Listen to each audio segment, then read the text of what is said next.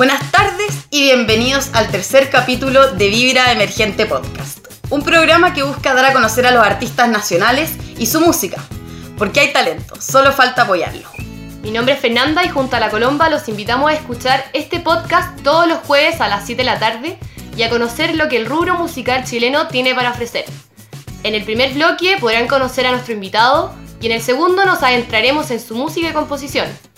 Sin más interrupciones, les damos paso para que suban el volumen, se sienten y disfruten. Hoy nos miramos pero sin saber.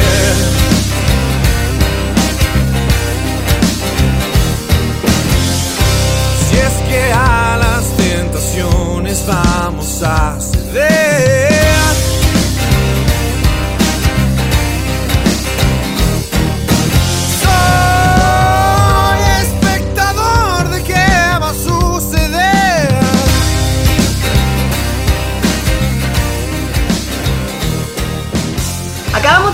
canción Bon, del grupo Juan Barriga, una banda chilena de rock independiente conformada por Pablo Palacios, Diego Hamilton, José Ignacio Pollock, José Antonio Cauciño y Vicente Biel. Formada el año 2015, el grupo musical cuenta con su álbum Casa 72, el cual fue, fue premiado por la Sociedad Chilena de Autores e Intérpretes Musicales con el premio Artista Revelación 2019 y el paso por icónicos escenarios de la capital. El día de hoy nos acompaña Pablo y Vicente, integrantes de este grupo emergente. ¿Cómo están? Bien, yo estoy bien. ¿Cómo están? Bien, les queríamos dar las gracias por acompañarnos en esta nueva edición. Gracias Bueno. a ustedes por la invitación. Felices. Para dar comienzo al primer bloque, queremos saber cómo nació Juan Barriga.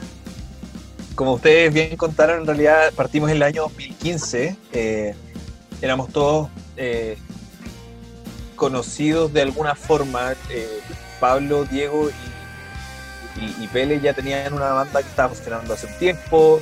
eh, el Pele tenía un primo que querían integrar en la banda para tocar en un festival universitario y me invitaron a mí a ponerle a ponerle voz a esta banda y, y partimos en ese contexto como de bandas universitarias, como partimos haciendo covers, todas las canciones que nos gustaban, como de los Red Hot Chili Peppers, Pearl Jam, Arctic Monkeys, y, y empezamos a agarrar un poco de vuelo, estuvimos harto tiempo como en ese, en ese ruedo, digamos. Eh, Y el 2018 empezamos a planear qué, qué podíamos hacer que fuera realmente nuestro, queríamos mostrar música nuestra. Entonces empezamos a componer, empezamos a tener estas sesiones como de banda, donde cada uno mostraba sus ideas, y ya el 2019, como ustedes dijeron, nos lanzamos con la música original.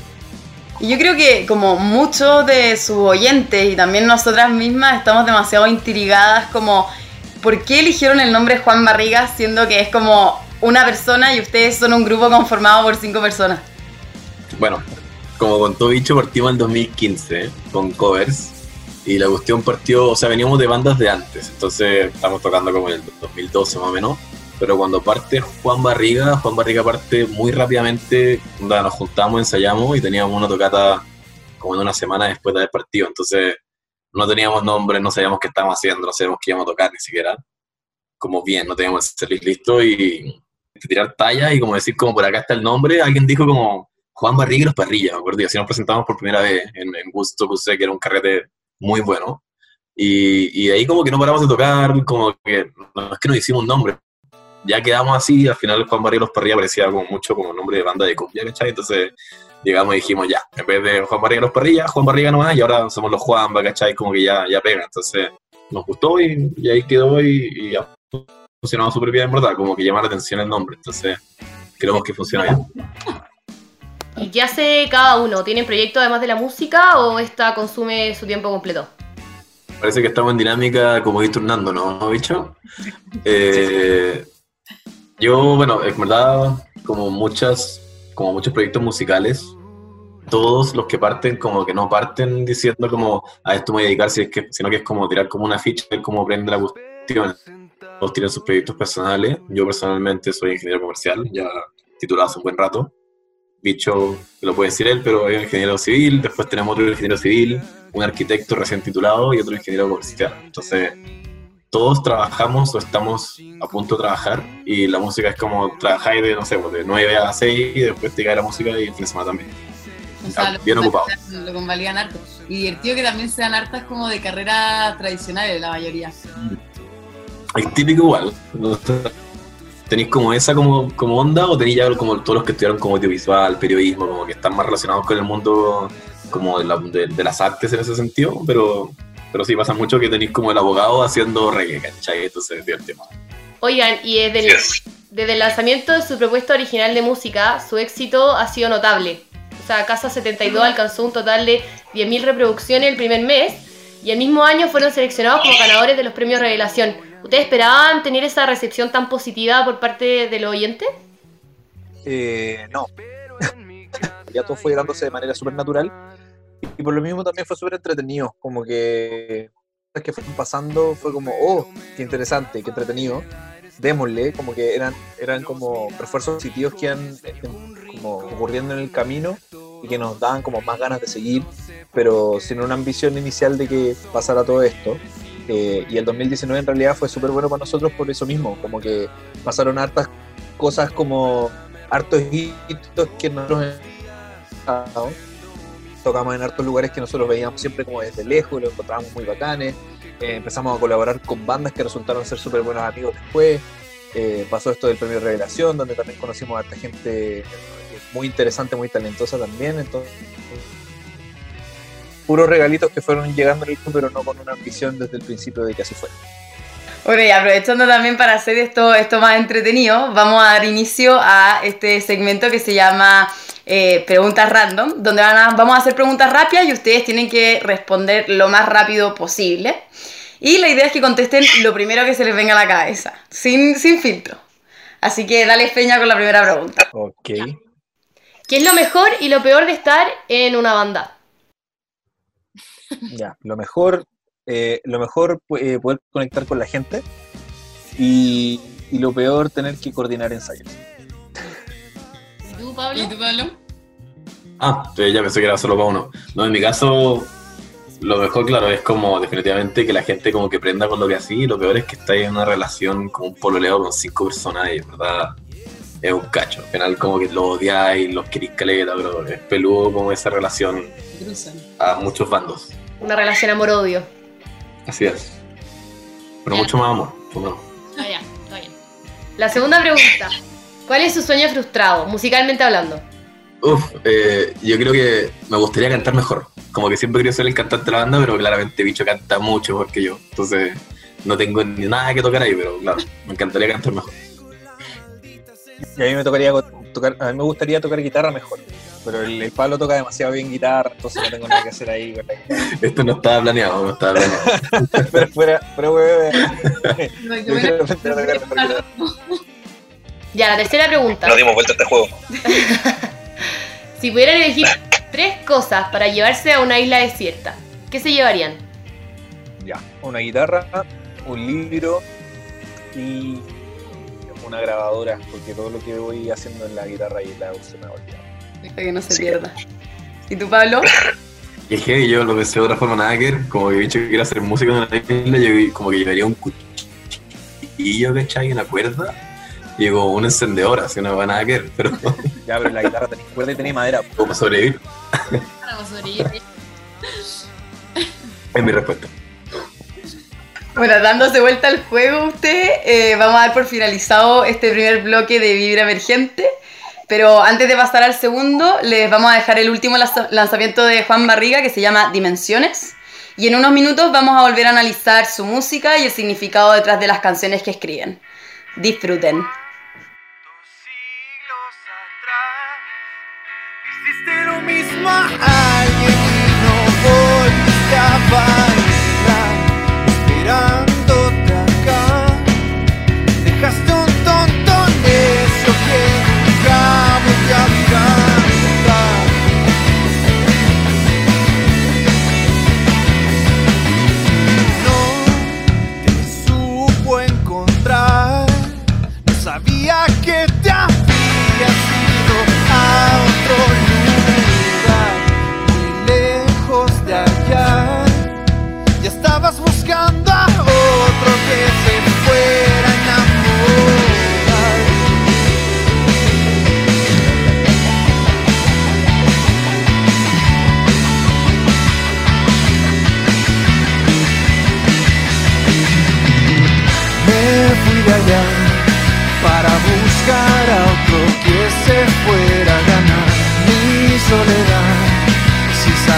pequeno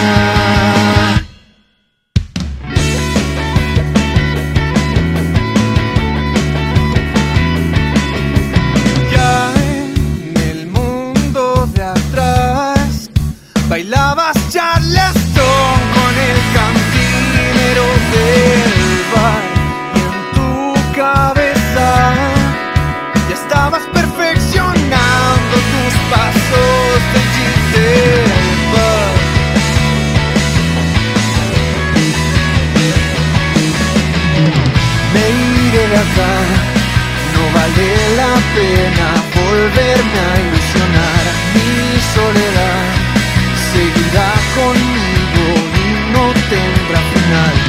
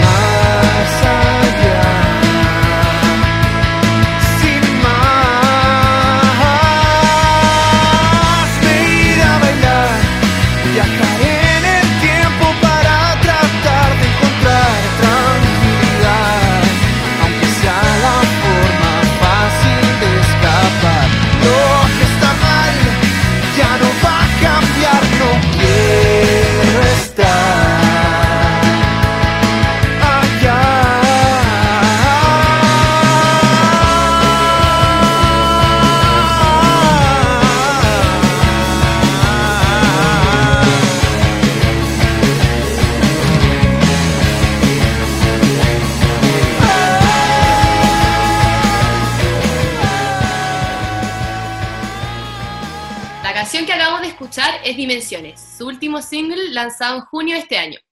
Esta se encuentra en- dentro de sus canciones más escuchadas en Spotify con 12.308 reproducciones.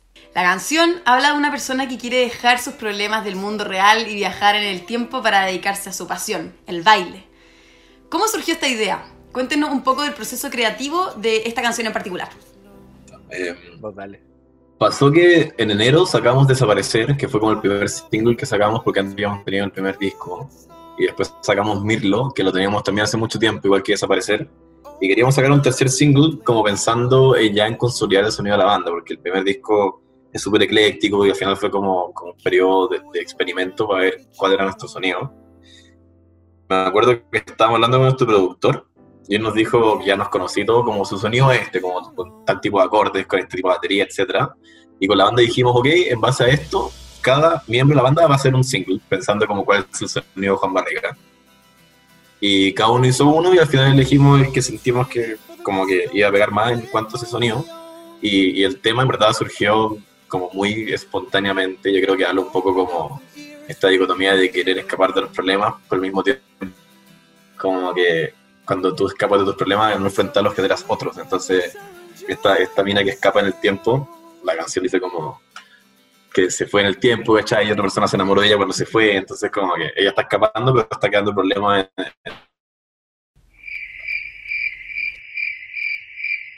Está dejando problemas en, en su vida, en su vida real al final, que se cortó ahí un poco la... La transmisión. Claro, claro. Y bueno, esta canción Desaparecer que, que acaban de, de decir, esta habla también del proceso de alejamiento entre personas y lo difícil que puede ser este. Me gustaría saber si esta canción está inspirada en alguno de los integrantes de la banda o fue una canción creada 100% de la imaginación. Sin entrar mucho en la vida amorosa de la persona de Juan Barriga, eh, esa canción, a diferencia de Dimensiones, que es como muy hipotética y más conceptual, Desaparecer nace de una experiencia 100% real, 100% vivida por un integrante de la banda, que básicamente se metió donde no se tenía que meter y terminó el corazón así ya, pero por el piso. Pero de eso se trata la música, yo creo que todos los músicos estamos con el corazón roto hasta cierto punto, entonces o, o se les va a romper en breve, ¿cachai? Entonces estamos todos ahí hablando de esa- esas pendientes de amor, pero que también son muy enriquecedoras en cuanto a- al aprendizaje personal. Y en esto, en, en- en esta misma, eh, en la misma línea de esta composición, eh, queríamos también como adentrarnos al estilo de música que ustedes tienen, porque tienen como estilo como medio rockero indie, y mm, queríamos saber si todos llegaron de acuerdo a, a tener esta como onda musical, y si también como que están limitados únicamente a este estilo, o si es que están abiertos a también eh, producir el día de mañana más estilos diferentes. Yo creo que, bueno, tal como se dio naturalmente que empezáramos a hacer música, que empezáramos a juntar todas nuestras ideas por el primer a darse también la línea natural de que todos tendiéramos a un estilo que es el que creo que nos define un poquito más hoy día. Yo creo que si nos preguntáis a todos, igual no- nos cuesta encasillarnos en algo, eh, pero creo que es una buena aproximación. El rock un poco indie, no- nos caracteriza harto la guitarra de 12 cuerdas, que en realidad no- yo no sé si la escucho tanto en, en otras bandas de rock, pero que creo que nos caracteriza harto. Eh, pero creo que es como algo que a lo que llegamos después de haber estado tocando estas canciones harto tiempo y decir como, oye, este igual está bueno, como, oye, ¿sabéis que podríamos hacer cosas más así? No es como una cuestión estratégica ni que, oye, ya nos vamos a encasillar en esto, pero sí creo que en algún momento también tiene que llegar esa conversación con la banda de eh, tratar de definir un poquito más el estilo. Ahora, para más adelante, no sé si Pablo estará de acuerdo conmigo, pero yo en verdad siempre estoy muy abierto a probar distintas cosas, ¿cachai? Como que uno esperaría que si una banda dura harto tiempo, no siempre esté tocando el mismo estilo, eh, que se atreva a hacer cosas fuera de la zona de confort. Eh, creo que eso es lo que va a pasar naturalmente. O sea, ahora, bueno, se junta con el tema de la pandemia que ha sido un poco difícil como mantener el contacto y estar probando cosas nuevas todo el rato, pero yo sé que una vez que nos juntemos, eh, va a empezar a darse naturalmente que posiblemente vamos a estar pero en algún momento alguno de nosotros va a decir como, oye, ¿por qué no probamos esto? Y yo, yo, yo tengo al menos la apertura de que, que venga lo que salga en realidad. Si es para pasarlo bien. No, y mezclar también de, de todo un poco. Oigan, ¿y, y cuál es su rol de cada uno en tema de... com- Eh, para complementar lo que se ha dicho, perdón, Dale, dale. Dale. Para complementar lo que se ha dicho, claro, el primer disco parte como, bueno, hagamos música porque tenemos todos estos proyectos, ¿no? Entonces, chao, hagamos música. Y después, claro, lo que les conté de los últimos tres singles, que fue como, veamos dónde- cómo suena nuestra cuestión, veamos qué es lo que nos gusta más. Y ahora que hemos estado separados, que estamos recién volviendo a ensayar porque vamos a tocar en un par de lugares por anunciar. eh, yo creo que en todo este periodo todos han estado escuchando música que nadie escuchaba antes, entonces vamos a llegar como, ah, ¿cachai? Este acorde o este instrumento raro que no conozco, ¿cachai? Y obviamente va a ser distinto lo que venga en el futuro, pero siempre con la base de las mismas personas, ¿cachai? ¿no? Sí, perfecto. Y en eso, en eso también como de los instrumentos que decía y que ahora pueden aparecer después de la pandemia, eh, nos trae a preguntarles cuál es el rol de cada uno en, en la banda y también quién se encarga de todo el proceso de composición. Eso yo creo que es muy variado en realidad. Eh, todo se ha ido dando naturalmente, como que en algún momento tuvimos que tener una conversación para definir un poco mejor los roles, pero en realidad, por ejemplo, cuando partimos con el primer disco, todos pusimos ideas para la composición. Eh, creo que ca- casi todos los miembros de la... O sea, al final la autoría es de todos, pero la idea inicial, la materia prima, la trajo algún miembro de la banda. Eh, y con el tiempo hay algunas como cosas que empiezan a sonar más parecido a lo que veníamos haciendo, entonces optamos por esas ideas, pero no es que haya un encargado de composición o un encargado de traer cosas a la mesa. Eh, y ese proceso también ha sido bacán porque abre el espacio para el que quiera decir algo que lo pueda decir. Eh, y ya como en temas más, no sé, pues de organización como, la, como de la banda, un poco lo que decía el Pablo al principio, que pololear con cinco personas al mismo tiempo es como tener una pequeña ya quién manda el mail al local o quién hace como la cuestión para las redes sociales o quién va a responderle a esta persona. Eh, y por harto tiempo, entre creo que yo y Pablo tomamos ese rol como un poco más administrativo, como más ingenieril, como de, no sé, mandar mails y ese tipo de cosas. Y ahora contamos con la ayuda del Cote que en verdad nos permite como tener ese, esa libertad como de delegar un poco esas pegas un poco más administrativas que requiere una banda de música para que se dedique a hacer música. Eh, entonces, como dice el Pablo, probablemente ahora que vamos a llegar como con una pandemia encima y con muchas otras influencias y con ganas y, cosas, y tenemos cosas que decir, eh, probablemente nuevamente todos vamos a poner cosas sobre la mesa y creo que eso es bacán porque no le quita la voz a nadie. Así que por ese lado bien. ¿Y qué instrumentos tocan? ¿Quiénes son los vocalistas del, del grupo? Bueno, Vicente, el cantante especial, seco, da, increíble. Después, increíble. después está eh, el, el Pérez, ¿El quién? Que se cortó. hace el, el Pele José Ignacio Pollock, el baterista, que está, que está en Australia. Eh, después está Diego, que toca bass, de repente agarra la guitarra un poco y de repente canta un poco también. Eh, estoy yo, que toco guitarra eléctrica principal eléctrica. Y después está Jos, que el instrumento que falte, lo la agarra y lo toca. sea, ah, perfecto, lo sabe tocar. Entonces, él toca teclado, toca guitarra, toca bajo, toca guitarra 12 cuerdas. Me acuerdo que ha estado en un módulo de percusión alguna vez en algún escenario. Entonces, él es como, oye, Jos, falta esto. Ah, ya, perfecto, vamos. Multifacético. Y el Pablo que toca guitarra increíble.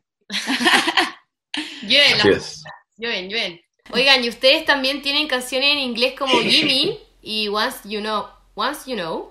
¿Y qué es lo que tiene para aportar la música en inglés al público chileno? Como, ¿por qué? ¿Por qué decidieron al final como hacer, no sé, dos canciones? Porque les creo fuera el álbum completo, pero como, ¿por qué de la nada dos canciones en el álbum que son de otro idioma que no sea español?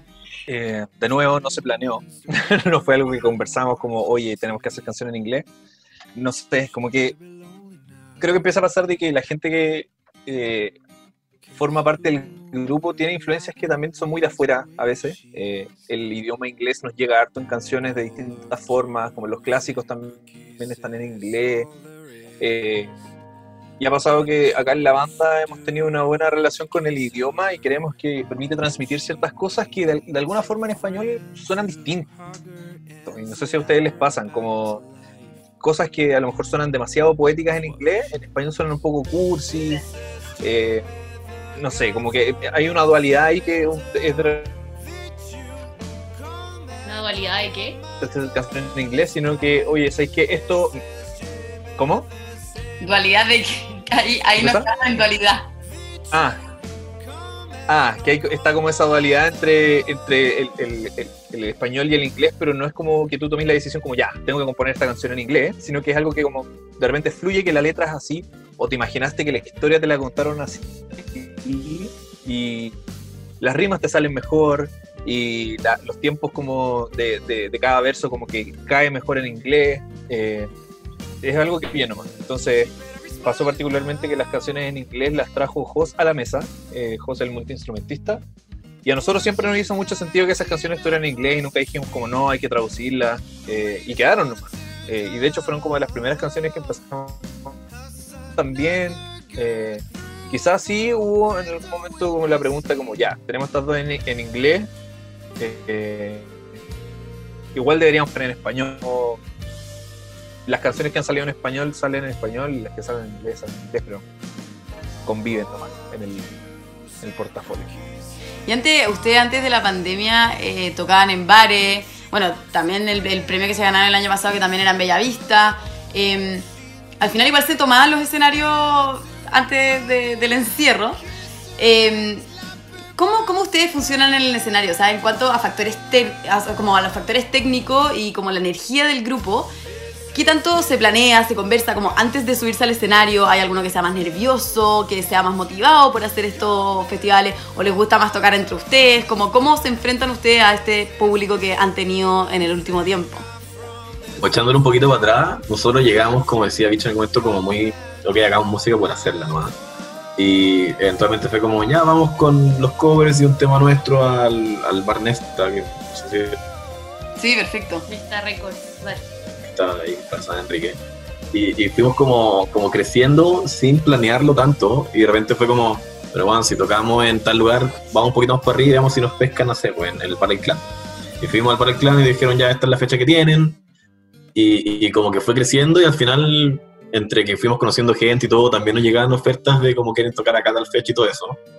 Entonces se dio y antes de la pandemia estábamos, me acuerdo, como esto tocando como dos veces por semana, todo un mes y una locura, imagínate. O sea, sin equipo, como que te llegue todo el equipo y todo eso. Del auto cargadísimo, todas las cuestiones, o sea, si nos pelaban el auto no íbamos a la quiebra, pero increíblemente, imagínate. Eh, y esto a, a la energía en el escenario, eh, se ve que lo pasamos muy bien arriba, ¿cachai? Entonces ensayamos harto, planeamos el show y todo, pero cuando estamos arriba, no es que improvisemos, pero sí estamos muy como relajados y como que estamos entre amigos y nos cagamos de la risa, entonces entiendo que suena bien. Eh, nunca, nunca me he visto afuera del escenario viendo mi show, a menos que sea un video y suena bien.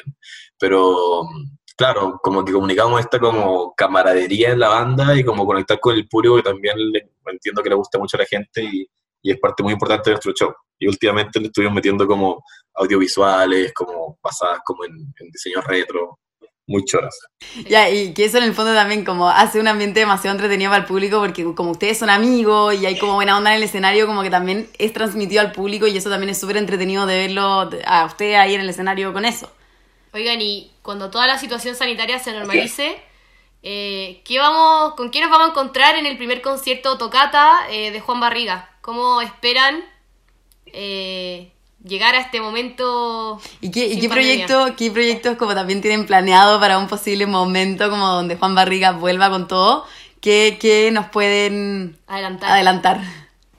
O sea, ¿cómo volvemos aparte de más guatones? Eh, yo creo que en realidad con muchas, con muchas, muchas ganas como de... Es que pasa, y nos hemos dado cuenta con nuestros amigos músicos que en realidad la, la necesidad de tocar se convierte en realidad en una necesidad. Como que lo echáis mucho de menos porque es un lugar donde tú podéis como tirar toda la energía para afuera, la compartís con la gente. Entonces, lo que sí sé que va a pasar, porque en temas técnicos como que no hemos conversado que la gráfica, que el audiovisual la cuestión, pero yo sé que vamos a llegar con demasiada energía que tenemos acumulada hace mucho tiempo. Eh, a dar la vida y que vamos a estar como mucho en contacto, bueno, si se puede, en contacto con la gente. Ahora, la- las fechas que tenemos también están en el contexto pandemia, entonces son fechas que son como mucho más cuidadas, son como fechas como mucho más a la distancia, con cero interacción como eh, con el público, digamos, no, podemos acercarnos ni nada. La gente tampoco va a parar si va a bailar. eh, entonces estamos como en este periodo de transición donde esperamos dar un buen show, pero no tanto tratando al final no es como es el, el ambiente que va a reinar durante estos meses donde todavía no hay vacunas, ¿cachai? Pero el día que yo creo que el 90% de la gente esté vacunada, vamos a dar la vida y vamos a hacer un show con luces y con regalos y con eh, ojalá nuevas canciones, así que no sé, yo lo espero con mucha ansia en realidad. Un regreso a lo grande, al final. Sí o Sí. sí. Pero bueno, que también vayan difundiendo por mientras su música como se pueda, y si se puede por Zoom, y si se puede por un programa como, como un podcast o cosas así, como también bacán que, estén activos en el fondo. Y ustedes como grupo ya bien consolidado, podríamos decir, eh, ¿qué consejo le darían a estos grupos, a estos artistas que están partiendo con su música, que quieren que quieren tener algún disco, que quieren hacer algún, Algún concierto, éxito. están emergiendo al final? Démonos bicho, vamos complementando, vamos Nosotros, complementando. nosotros- porque- tengo una pregunta, nosotros ya no estamos emergiendo. Como yo Ah, sí. no sé si estoy en posición así como, Con "Ya, el cabros, lo que tienen que hacer. del año pasado, en Bellavista, o sea, ya, ya son como más, más top. Dale, vale. Bueno, bicho, voy a partir, pero después, onda, interrúmpeme nomás, pero claro, les puedo dar el consejo de cómo, cómo llegar a la fama en 10 pasos, porque no, hemos llegado a la fama, yo creo que estamos en el paso 2 recién, ¿cachai? Pero lo que sí es que nosotros nos costó harto como, como dar la patada inicial de esta cuestión, entonces eh, es como, si tenéis el proyecto, si tenéis las canciones, dale nomás, en volar a la gente no le gusta, en volar a la gente le encanta. Eso uno, y, y dos, como para crecer, la colaboración con otros artistas que estén en la misma parada que tú o un poquito mejor, si se puede, sirve mucho para generar contactos y también como, porque ponte tú nosotros cuando estábamos más al principio, no, nos contactábamos con bandas un poquito más grandes y decíamos como, oye, te podemos telonear, y después, o al revés, como lo invitamos a nuestra tocata y después nos invitaban de vuelta, ¿cachai? Y eso como ida y vuelta genera muchas redes bacanes y, y- y- al final mientras más músicos en tu círculo cercano tengáis, más oportunidades van a salir. Entonces, tírate a la piscina nomás y métete en el círculo musical. Eso es lo que diría yo. Yo en realidad también daría como el mismo, el mismo consejo. Eh, he estado como... Hay, hay- hay un libro bien bonito que se llama eh, Cartas a un joven poeta, que, que cualquiera que quiera hacer algún arte o que esté pensando en hacer arte, yo creo que lo debería leer, porque al final habla de que en realidad cualquier cosa que uno hace desde la necesidad de comunicar algo, desde las ganas de decir algo y hacer arte, siempre va a estar bien hecho. Eh, no, hay, no hay crítica que valga en realidad. Entonces, creo que ese primer paso entre no estar haciéndolo y estar haciéndolo es el más difícil y es el que marca toda la diferencia. O sea, de repente uno tiene como ideas de canciones o como que las deja medias o como que no se las muestra a nadie. Eh, o es como, no, de verdad yo jamás voy a hacer una, una letra tan buena, qué sé yo. Pero es solo práctica. Eh, nadie sabe, nadie nace tocando bien la guitarra, ni cantando bien o haciendo buenas letras. Eh, entonces el mensaje es como háganlo, prueben barato y, rápido. y de todas las canciones que escriban, alguna va a ser buena. Y solo se va a lograr después de hacerlo mucho tiempo. Entonces, eso, como dice el Pablo, yo creo que el mensaje es el inicial. Onda, parte, da lo mismo eh, cuándo, eh, pero ojalá que no se te pase la vida porque al final uno se queda con la bala pasada de como pucha. Si es que lo hubiera hecho, quizás ahora estaría haciendo esto. Bueno, Claro, hay que como partir. que el que hubiera pasado, sí. Bueno, ahí les dejamos entonces a nuestro oyente un gran consejo, dos grandes consejos para quienes estén recién componiendo su música o que no se están atreviendo a, a lanzarla. Y con esto eh, damos por finalizado este capítulo. Le agradecemos enormemente eh, a Juan Barriga por haber participado en este capítulo y le damos las gracias a todos los que nos escucharon este, esta vez. Y quedan también todos muy invitados a escuchar la música de Juan Barriga que está disponible en Spotify y en todas las plataformas. Muchas gracias, chiquillas. Gracias por la invitación. Se pasaron. Gracias a Gracias, ustedes. gracias.